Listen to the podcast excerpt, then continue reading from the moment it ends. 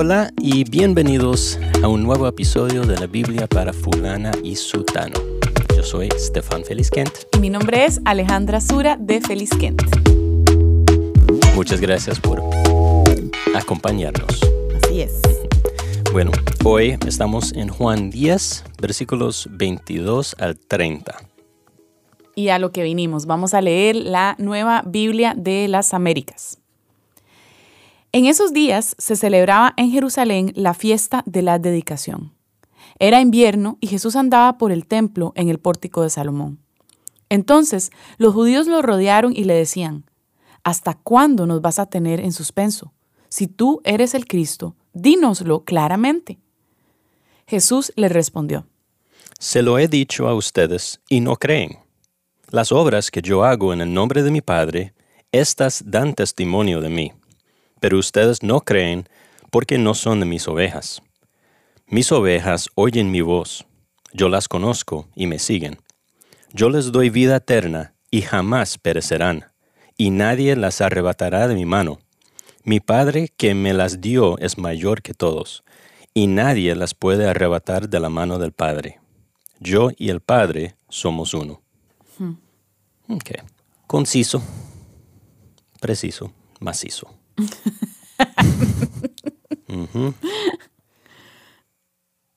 Ok, en esos días se celebraba en Jerusalén la fiesta de la dedicación. Entonces eso es lo primero que vamos a hablar, la fiesta de la dedicación. ¿Qué es eso? Porque si buscan en el Antiguo Testamento la fiesta de la dedicación, no la van a encontrar, porque no era algo prescrito eh, por por Dios. entonces no es una de las fiestas del Antiguo Testamento.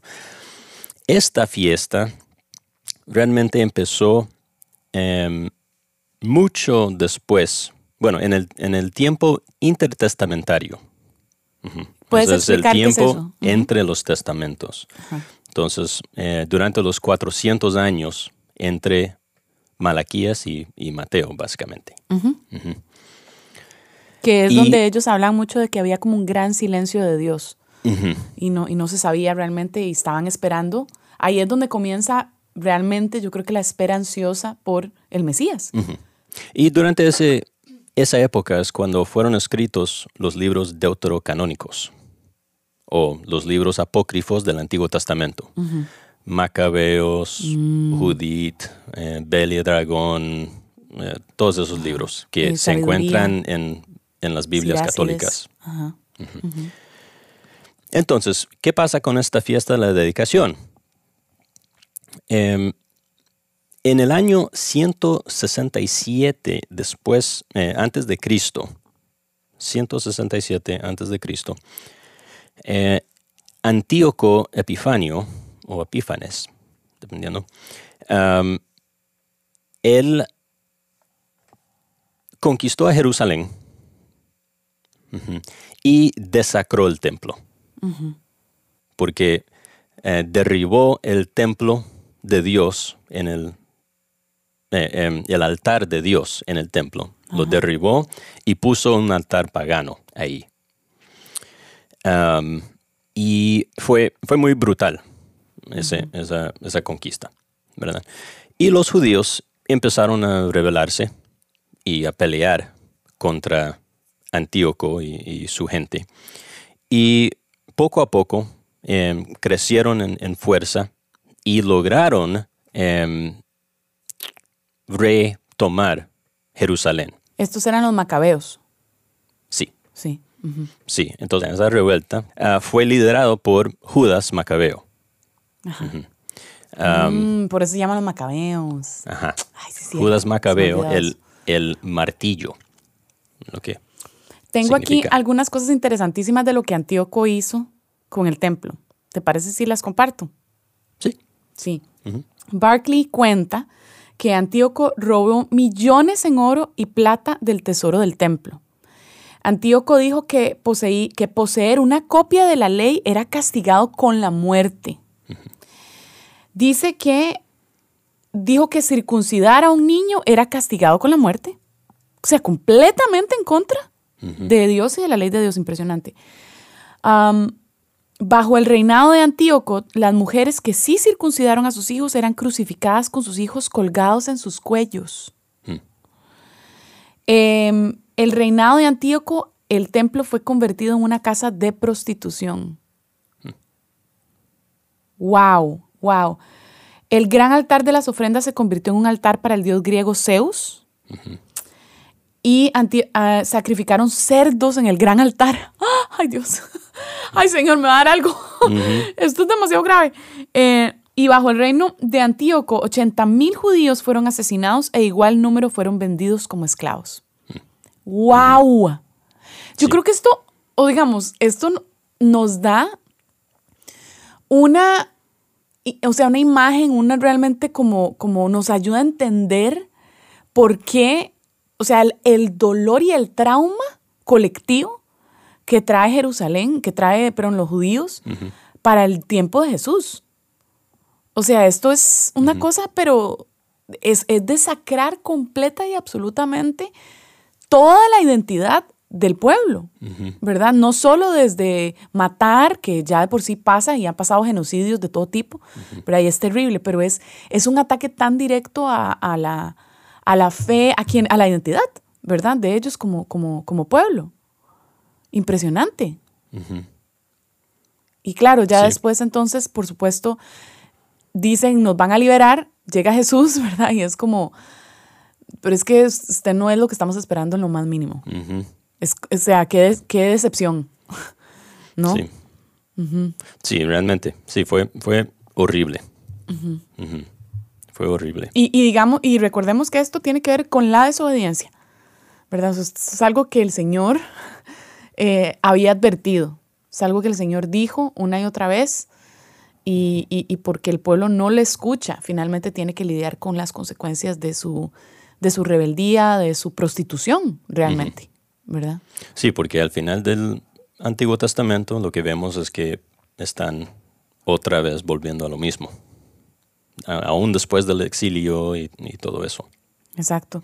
Y qué, qué irónico que digamos que el templo se convierta en un, una casa de prostitución, ¿verdad? Porque es como e- el Señor ha usado esa, esa imagen anteriormente varias veces, ¿verdad? Con Jeremías, con, em, con Oseas, em, y cómo el pueblo se ha prostituido y, ha- y le ha dado la espalda al Señor.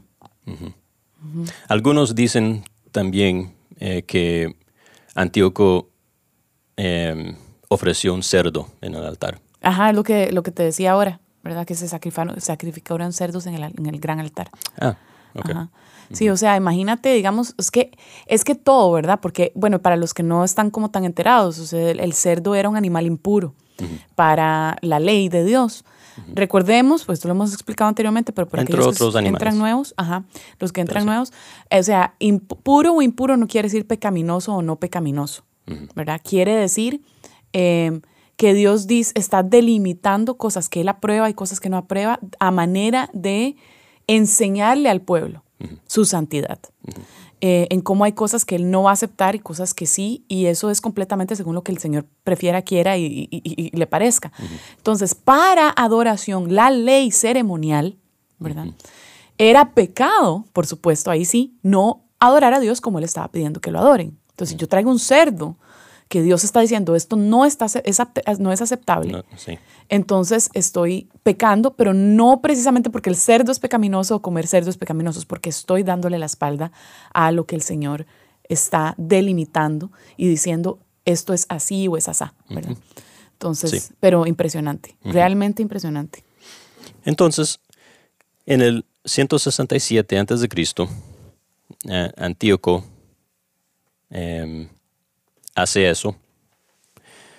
Y bueno, los, los judíos em, pelean también y, y con los años em, cobran suficiente tamaño y fuerza como para retomar Jerusalén. Y en el año 164, ah, en el 25 de Kislev, que corresponde más o menos a diciembre, los judíos recapturan el templo y lo consagran. Y ahí es De donde nuevo. empieza la celebración. Ajá. So, eso fue el 25 de Kislev. Y, em, y entonces los judíos celebraron el- la rededicación la reconsagración del templo durante ocho días, empezando el 25 de Kislev. Am, y entonces también se decretó que una celebración igualmente de ocho días am, se hiciera y que se llama la fiesta de la dedicación O, o Hanukkah. Hanukkah. Ajá. Exactamente. Ven, yo hice mis estudios, friends. Hmm. De ahí viene la Hanukkah. Ajá. Y entonces sí, fue en el 164 antes de Cristo que se empezó a celebrar la fiesta de la dedicación, que es lo que en nuestro pasaje se está celebrando. Wow, qué importante. Eh, y por supuesto, sabemos que el Hanukkah todavía se celebra por los judíos. Es algo que es una fiesta que sigue estando activa. Y esta fiesta de la dedicación también se llamaba la fiesta de las luces, porque durante la celebración de ocho días, los judíos eh, encendían las lámparas en sus casas para Ajá. celebrar. La, la famosa, eh, ¿cómo se llama? Menora. La menora, exactamente. Entonces la fiesta de las luces, la fiesta de la dedicación, viene ah, siendo lo mismo. Ok. Entonces en esos días... Por eso son ocho luces las que trae. Yo... Son nueve. Nue- a nueve. Ajá, cuatro de cada lado y uno en el centro, si no me equivoco. Dice siete brazos fue encendido otra vez. Se decía que cuando el templo fue purificado, el gran candelabro de siete brazos fue encendido otra vez, solo se pudo encontrar una pequeña vasija de aceite no contaminado. La vasija aún estaba intacta y aún sellada con la impresión del anillo del sumo sacerdote. Y por todas las medidas normales no solo había aceite suficiente en esa vasija para encender las lámparas por un solo día, pero milagrosamente duraron encendidas por ocho días hasta que se hubo preparado un nuevo aceite según la fórmula correcta y fue consagrado para su uso sagrado. Eso según la tradición. Bien. Entonces, siguiendo con el 23, versículo 23, dice, era invierno y Jesús andaba por el templo en el pórtico de Salomón. De nuevo, cuando leemos la Biblia, queremos em, poner atención a los detalles.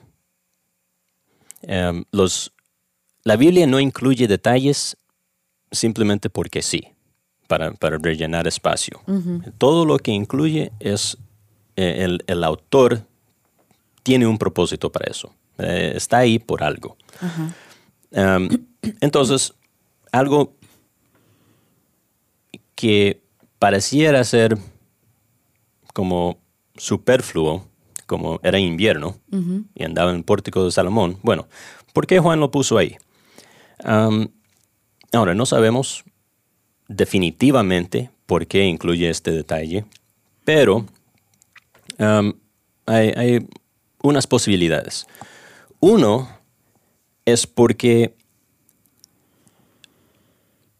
dice dónde está Jesús, en el pórtico de Salomón. Entonces, estaba ahí porque era, probablemente porque era invierno, entonces no andaba donde normalmente estaba, afuera, en, en los atrios, de afuera. Sí, hay, hay, por cierto, una aclaración antes de continuar, que eh, cuando yo hablé de siete brazos, ¿verdad? De la, de la lámpara, estoy hablando de la lámpara que estaba en el templo, ¿verdad? No estoy hablando de la de Hanukkah, que tiene nueve brazos, Sí, para aclarar. que los judíos tienen en la casa. Correcto. Ahora sí, continúa con los atrios. Ok, entonces, sí, como era invierno, no podía andar afuera en los atrios, em, entonces por eso estaba en el pórtico de Salomón. Pero además de eso, posiblemente Juan está em, tomando en cuenta lo que los discípulos harían después de la asunción de Jesús, cuando empiezan a predicar, porque se encuentran a menudo en el pórtico de Salomón enseñando sobre el Cristo. Y vemos, hecho, eh, vemos eso en Hechos 3.11 y 5.12, por ejemplo. Um, entonces, hay, dos detalles ahí que, eh, que nos explican tal vez eh, por qué es que Juan está incluyendo este detalle sobre el invierno y el pórtico de Salomón. Entonces, 24. Entonces, los judíos lo rodearon. Que sabemos ya para este punto que cuando este evangelio menciona a los judíos, tenemos que parar y preguntarnos quiénes son. Sí, no necesariamente son fariseos. Sí, a veces son los líderes religiosos, a veces es el pueblo, a veces es una combinación. Um, a veces los es judíos oponentes y a veces no. Y creo que aquí no está hablando de los oponentes por, el contexto. No, me parece algo, em, sí, que, lo están atacando en nada así. Pareciera que simplemente están preguntando em, por, por saber realmente cómo está la cosa. Em, entonces, lo rodearon los judíos y le decían, ¿hasta cuándo nos vas a tener en suspenso? Si tú eres el Cristo, dínoslo claramente. La respuesta de Jesús es, claro, se lo he dicho. Y no lo creen. Em, se lo vengo diciendo desde hace rato. Em, no creen, pero además de lo que he venido diciendo y no creen, las obras que yo hago en el nombre de mi Padre, estas también dan testimonio de mí. Nadie más hace, estas obras. Así es. Entonces, em, pongan atención. No sean tan duros de corazón. Total. y, y, creo que es importante reconocer que Jesús no ha dicho, yo soy el Mesías. Pero no lo ha dicho, pero lo ha dicho en múltiples ocasiones, de múltiples veces. Pero es importante que tenemos que entender, como hablamos en un principio, las implicaciones que la palabra Mesías tiene en este contexto. ¿Cómo hubiese sido, cuál hubiese sido el destino de Jesús eh, si él dijera claramente, yo soy el Mesías? Eh, bueno, si le creen, ¿verdad? Eh, pero, pero digamos, de alguna manera también es una manera de emboscarlo, el pedirle que sea claro, conciso, directo en quién es él, porque entonces de esa manera podría ser más fácil acusarlo, llevarlo a las autoridades, hacer todo lo que ellos planean hacer. Entonces yo creo que es posible. Aunque no creo que eso es lo que estén haciendo aquí. ¿No crees? Ellos están como pidiéndole que diga claramente. ¿No crees que haya una... Eh, creo que porque quieren saber. Hmm. Ok. Podría también haber una sospecha o un deseo que para acusarlo. Podría. Pero entonces, en ese caso, sí serían oponentes, los judíos. Lo cual podría ser. Ok. Entonces, bueno, pues el asunto es que Jesús lo ha dicho muchas veces y voy a darles algunas eh, partes donde en el mismo em, evangelio, él ha dicho, estas cosas. Él dice, yo soy el que vino del cielo, el que cree en mí tiene vida eterna, yo soy el unigénito Hijo de Dios, yo juzgaré a toda la humanidad, todos deberían honrarme como honran al Padre, todas las escrituras hebreas hablan de mí, yo revelo perfectamente al Padre, yo siempre agrado a Dios y nunca peco, soy enviado por Dios, antes que Abraham fuera, yo soy, yo soy el Hijo del Hombre, profetizado por Daniel, me levantaré a mí mismo de la muerte. Yo soy el pan de vida, yo soy la luz del mundo, yo soy la puerta, yo soy el buen pastor. Sí, entonces ha sido claro. Em, y ha hecho muchas obras que nadie más ha hecho. Entonces todo eso habla claramente de quién es. pero em, no, no pueden creerlo. Entonces, ¿por qué no entienden? Bueno, en versículo 26, Jesús dice, ustedes no creen porque no son de mis ovejas. Ahí está.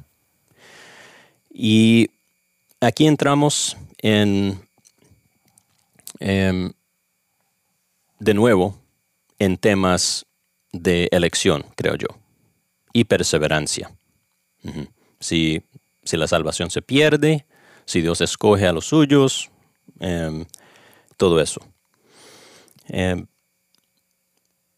ahora, en otros, otras ocasiones, Jesús dice, ustedes no creen, eh, ustedes no, no, vienen a mí porque no quieren. Ustedes no quieren venir a mí para que tengan vida. Entonces, vemos una tensión entre la voluntad del ser humano y la soberanía de Dios, ¿verdad? no quieren venir a mí para que tengan vida, sin embargo, no pueden. Em, o sea, no creen porque no son míos, no son mis ovejas. Dice, mis ovejas oyen mi voz, yo las conozco y me siguen. Y anteriormente, em, en, el capítulo 10, vimos que el Padre em, le da a Jesús las, las ovejas. Em, yo las conozco y me siguen, les doy vida eterna y jamás perecerán, y nadie las arrebatará de mi mano. entonces pareciera que los, el, Señor conoce a sus ovejas, ha escogido a sus ovejas. Nadie viene a mí si el Padre no lo trae. Eso está en este Evangelio también anteriormente. y entonces el Padre escoge, ha escogido a quienes irán a Jesús. Y el Padre los atrae a Jesús. Y Jesús los conoce porque están escogidos ya. Y los que son de Él van a responder a su voz. Si no responden es porque no son de Él. Mm. No, es, no es al revés. No es, eh, no son de Él porque no responden. No, no responden porque no son de Él. Y ese orden es, importante. Porque, de nuevo, creo que em, habla de esa elección del Señor, ¿verdad? ¿Te parece que esa era la intención detrás de esas palabras? creo que se tiene que decir así, si eso es la verdad, porque de, la otra forma creo que sería contradictorio. Entonces no creen, no es que no son mis ovejas porque no creen, sino que no creen porque no son mis ovejas. Mis ovejas oyen mi voz. luego, eh, hablando de la perseverancia de los santos, si se pierde la salvación o no, Em, si Jesús te da vida eterna, dice, jamás perecerás. y nadie las arrebatará de mi mano. Entonces, veo poco campo ahí como para decir de alguna forma que de alguna forma se puede perder la salvación una vez em, que uno pertenece a Cristo. ¿Puedo darte un argumento contrario? A ver, ¿qué, me, dirías? Yo podría decir que, bueno, es cierto, em, las ovejas oyen su voz, yo las conozco y me siguen. Yo les doy vida eterna y jamás perecerán.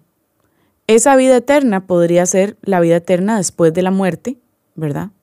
Em, y podría estarse refiriendo a que una vez que mueran, después de haber perseverado, o si se alejaron, no la reciben, la vida eterna.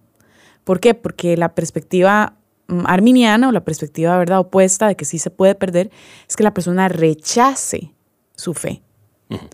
Entonces, hablando de arrebatar, podríamos decir, podría decir una persona, no, pero es que nadie arrebata a la persona, pero la persona sí puede tomar por sí misma la decisión de darle la espalda a la fe cristiana y rechazar a Dios y entonces rechazar esa promesa de una vida eterna.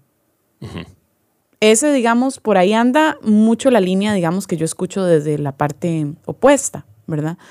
¿Qué, qué piensas de eso? ¿Cómo, ¿Cómo responderías a eso? Obviamente esto es un pasaje de muchísimos, entonces tal vez no, no se puede responder tan fácilmente, pero, pero digamos, es otra manera de leerlo. Hmm. Bueno, creo que sería un error decir que durante esta vida no estamos en las manos de Jesús o en las manos del Padre y no le pertenecemos. Eh, como decir que eso no sucede hasta después de morir y ahí sí estamos, entonces le, le pertenecemos a Jesús y estamos en sus manos, eh, sí creo que sería un craso error, porque creo que la Biblia afirma que ya, eh, una vez unidos a Cristo, que es lo que sucede em, cuando recibimos el Espíritu Santo al creer, em, estamos en sus manos. Ya, ya estamos unidos a Cristo durante esta vida. Y desunirnos a Cristo o de Cristo sería mm, creo que sería arrebatarnos de las manos del Señor, ya sea el, enemigo que nos quiera arrebatar de las manos del Señor o nosotros mismos. Nadie nos puede arrebatar de las manos del Padre y, del Hijo. Cuando dices nadie, entonces dirías, yo concluyo que nadie, incluyéndonos a nosotros mismos. Sí. Nadie em, si, no nos salvamos a nosotros mismos, no creo que podamos em, desunirnos tampoco de Cristo, separarnos de Él una vez que nos ha llamado y estamos ahí. Y hay que reconocer que muchos están en la iglesia, ¿verdad? Y muchos son eh, disfrutan de los deleites del Espíritu Santo y parecen ser de nosotros, pero no eran de nosotros. Exacto. Como dice Juan, ¿verdad? El mismo Juan, por cierto, ¿verdad? Este. Sí, decir que uno es cristiano no significa que uno es cristiano. Exacto. El que es cristiano es el que da fruto. Si no das fruto, es porque nunca fuiste cristiano. aunque parecías, aunque decías que eras, pero eras eh, ¿verdad? Es, es quienes dicen son, eh, eran de nosotros, estaban en nosotros o con nosotros, pero no eran de nosotros. Em, hay muchas personas que van a estar ahí. Y eso no quiere decir que una persona alejada, por cierto, ¿verdad? Alejada porque se alejó de la iglesia, porque ya no ora, porque ya no, no busca de Dios, no es realmente creyente. Creo que eso solo Dios lo puede decir. Porque hay personas que pasan una, una temporada a veces muy larga de sus vidas, poniendo a Dios a un lado y luego se arrepienten y vuelven al Señor. Y, hasta dan testimonio, sirven y, cuentan al respecto. Varias personas me, han escrito a mí hablándome de eso, precisamente, cómo estuvieron alejados por muchos años y cómo el Señor los llamó de nuevo y, ahora están en ministerios y sirviendo al Señor y dándose cuenta, digamos, de que no hay allá afuera mejor que Jesús. este, entonces, no podemos saber, o sea, para nosotros no, no, tenemos simplemente, no tenemos la capacidad de decir quién es creyente y quién no. Y no es lo que el Señor nos mandó a, hacer tampoco, andar poniendo etiqueta de usted sí, usted no, usted sí, usted no. pero sí tenemos que reconocer que la Biblia es clara y habla y dice, sin, o sea, eh, eh, hay unos que parece que están pegados a la vid, pero no, son ramas que van a ser cortadas porque nunca fueron creyentes. Así es. La perseverancia, al final de cuentas, demuestra la verdad, ¿verdad? Junto con el fruto. Pero aún el fruto se puede malinterpretar.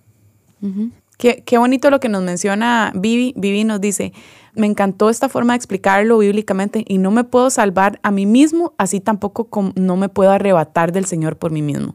Entonces creo que eso verdaderamente reconoce nuestra debilidad y nuestra falta de completamente nosotros no estamos en control de esto. Em, de alguna manera tenemos voluntad, definitivamente hay una voluntad en el corazón eh, y, y- y de alguna manera Dios nos permite tomar muchas decisiones o nos o dispone que tomemos decisiones, pero esto es, recuerden, como esa montaña donde por un lado de la montaña está la voluntad del hombre, ¿verdad? Y por otro lado está la voluntad de Dios y van subiendo ambos y cuando llegamos a la cima no podemos ver cómo se juntan esas dos cosas, por lo menos la Biblia no lo explica. Es como que hay una gran nube tapando la cumbre de esa montaña. Es imposible realmente saber cómo, cómo es que se juntan esas dos cosas, pero son dos cosas que están ahí, que están en la palabra, ¿verdad? Sí. Y eh, incluso en este pasaje habla de, de que el Padre le da em, las ovejas a Jesús. Versículo 29. Mi Padre que me las dio es mayor que todos. Y nadie las puede arrebatar de la mano del Padre, incluyendo nosotros, diría yo. Entonces, aquí vemos que el Padre, o sea, que, que Jesús tiene ovejas aún antes de que crean. O sea, ya, ya están Son del- definidos. ajá, sí. ajá. El Padre los ha escogido, se las da Al hijo. al Hijo y cuando el Hijo habla, esas ovejas que, que el Padre ha escogido para, para él, oyen, Se les encienden las La antenitas voz. de vinil. oyen la voz de su pastor y creen y le siguen. Um, entonces creo que sí, todos esas, esos detallitos um, apuntan a esa elección, ¿verdad? Bueno, y en el versículo 30, eh, una vez más diciendo claramente quién es. Yo y el Padre somos uno.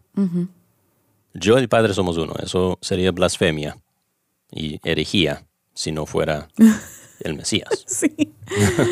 o sea, ¿qué más quieren, amigos?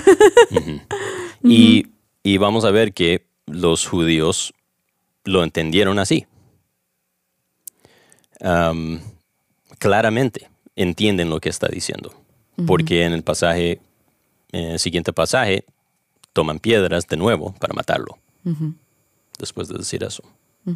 Vieras qué buenas preguntas nos están haciendo aquí en Instagram. Ahora las vamos a responder, amigos, no se vayan. Bueno, hasta ahí llegamos. Ah, bueno, pregunta. a Nuestro pasaje. ¿Tiempo de preguntas? ¿Te parece? Creo que podemos grabarlas. Ok, Si no nos gusta, las, las, las borramos. Están malas, las quitamos. está bien. Ujú.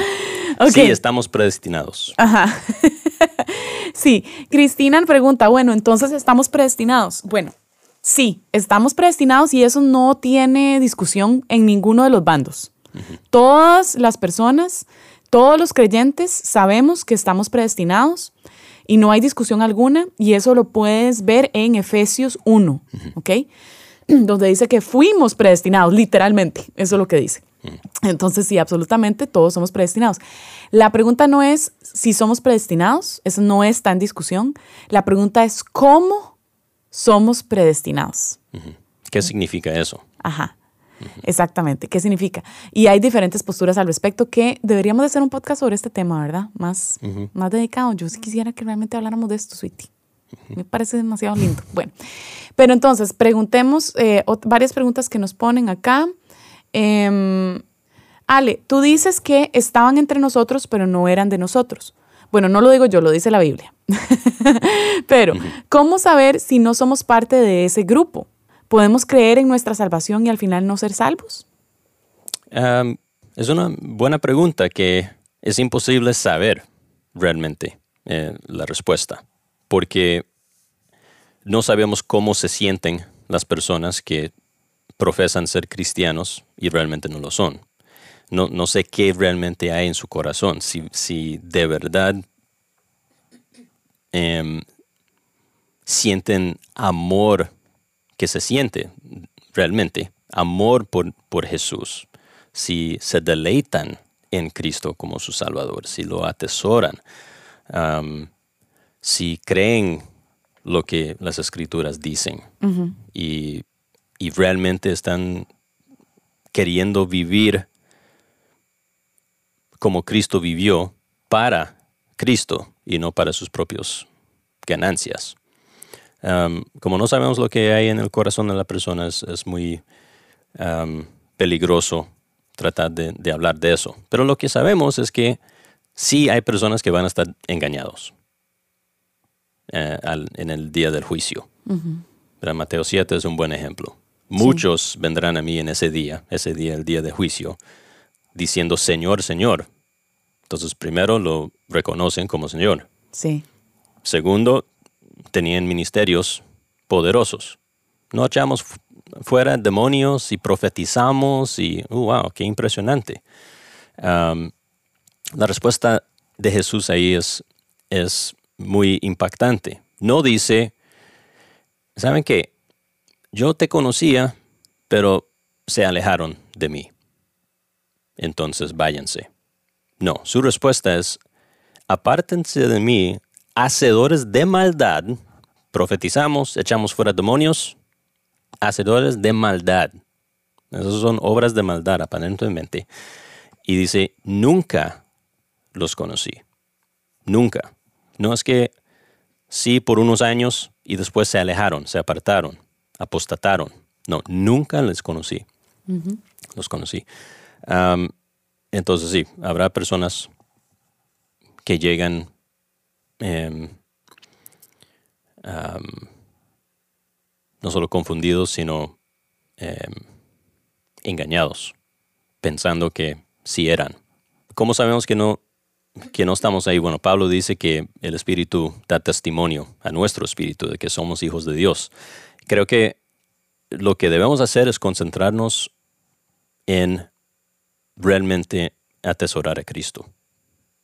Amar a Cristo y vivir para su gloria, no para la nuestra. y, dejarlo así. En vez de andar preocupado, bueno, ¿soy verdaderamente cristiano o no? Ama a Dios. Eh, me encanta que digas eso y me parece súper importante porque creo que precisamente podemos entrar en una desesperación y en un temor muy grande el, ay, seré de verdad, seré de los escogidos, seré de los, los, los, los, los que son salvos, etc. Esa pregunta no ayuda en lo más mínimo, ¿ok? Este, ¿seré salvo, no seré salvo? Es que no estoy seguro porque vea mi fruto y ver para atrás y todo lo que hemos hecho mal y equivocarnos, o eh, nuestras equivocaciones y todo. Yo no creo que esa es la razón por la cual Jesús enseña lo que enseña. Creo que la razón por la cual enseña es para que estemos alerta, para que estemos en guardia, para que estemos en la guerra espiritual, en la lucha, ¿verdad? De la santidad.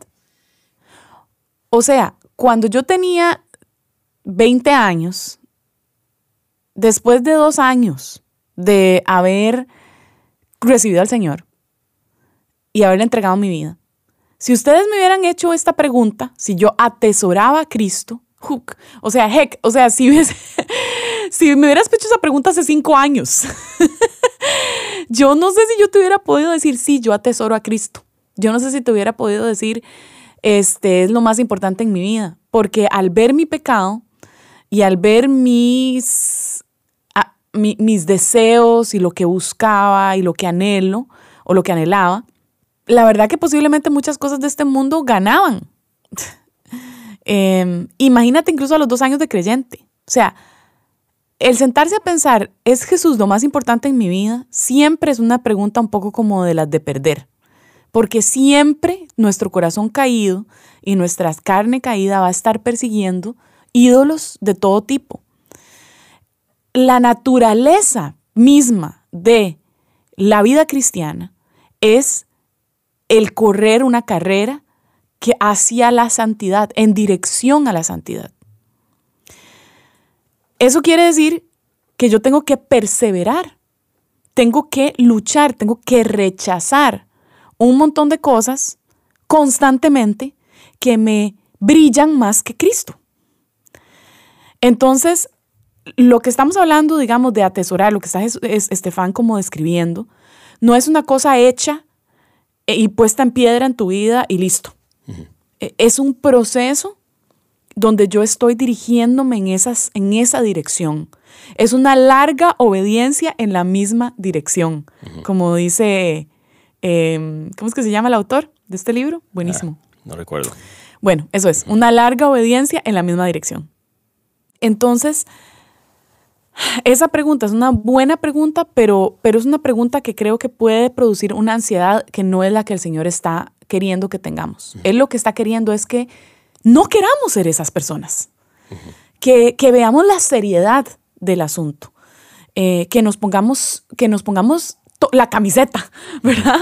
y corramos esa carrera sin soltar y aflojar, ¿verdad? Con ese temor de Dios, pero también con la seguridad de salvación, de la gracia y de la fortaleza del Espíritu Santo en nosotros, de que Él está haciendo esa obra y que la hace a su ritmo y no a nuestro ritmo. Sí.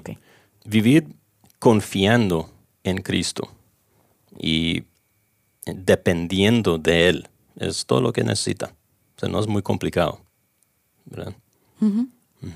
Algunos hablan y algunos que tal vez dirían que tienen una posición arminiana, no sé si todos los arminianos piensan así, pero algunos hablan de salvación colectiva y no individual, que esas ovejas que el Padre ha escogido es como un equipo de fútbol y cada persona decide entrar al equipo o no. ¿Qué piensas de eso? Mm, no creo. O sea, no creo que las personas decidan entrar al equipo o no. Creo que todo el mundo, a partir del nacimiento, van para el infierno. Porque heredamos el pecado y somos condenados. Todos.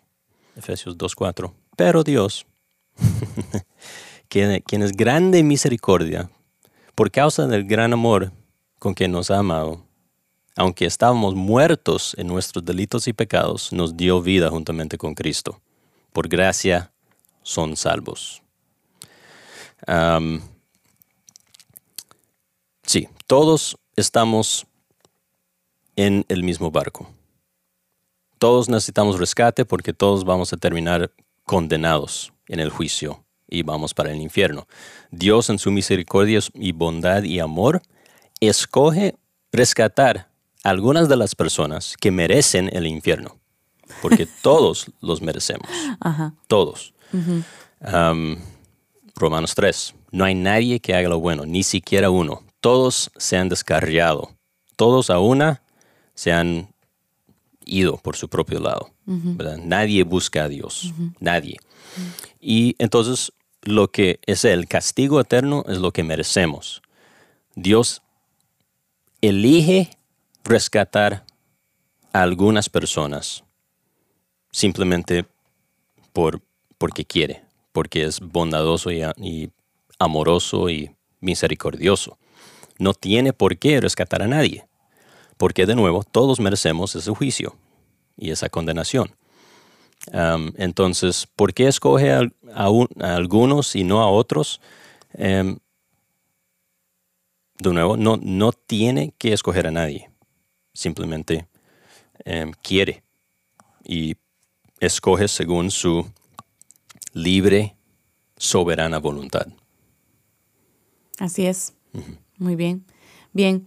Em, Aquí hay más preguntas y vamos a contestar las friends, pero vamos a terminar el podcast. Entonces, espérense un toquecito, vamos a cerrar y listo. Gracias por sus insignias, friends, gracias por su apoyo, son unos bellos, qué lindos. Vamos a, vamos a cerrar. Gracias, mi amor, gracias por esos comentarios, súper útil. Em, y bueno, sí, les prometemos, friends, que estamos, estamos pensando en mucho tiempo hablar de este tema con más profundidad, eh, pero no solo desde la perspectiva calvinista o la perspectiva que hemos expuesto hoy, también desde la otra perspectiva, o sea, queremos ser justos y ver también, estudiar bien ambos y poder presentarles algo que realmente se sienta lo más neutral posible esa es nuestra intención, a pesar de que nosotros tengamos nuestra propia postura, porque creemos que es lo justo, ¿verdad? Porque realmente también hay otras personas con posturas opuestas que hay que respetar, que también tienen sus razones por las cuales creen eso y son grandes teólogos y grandes eh, hijos de Dios. ¿Sí? Ok. Entonces, gracias por acompañarnos. Recuerden que estamos en nuestras redes sociales. Todos nuestros enlaces están en la descripción de este podcast. Hey, Frank, si te gusta, porfa, compártelo, compártelo, ponlo en las historias, eh, taguéanos tanto a mí como a Estefan, nos encantaría ver, este, ver nuestro podcast en tus historias. Envíalo eh, por mensaje, puedes copiar el enlace y enviarlo por mensaje a tu grupo de estudio de Biblia. Dale una valoración. A tu familia, sí, y póngale cinco estrellas, por favor.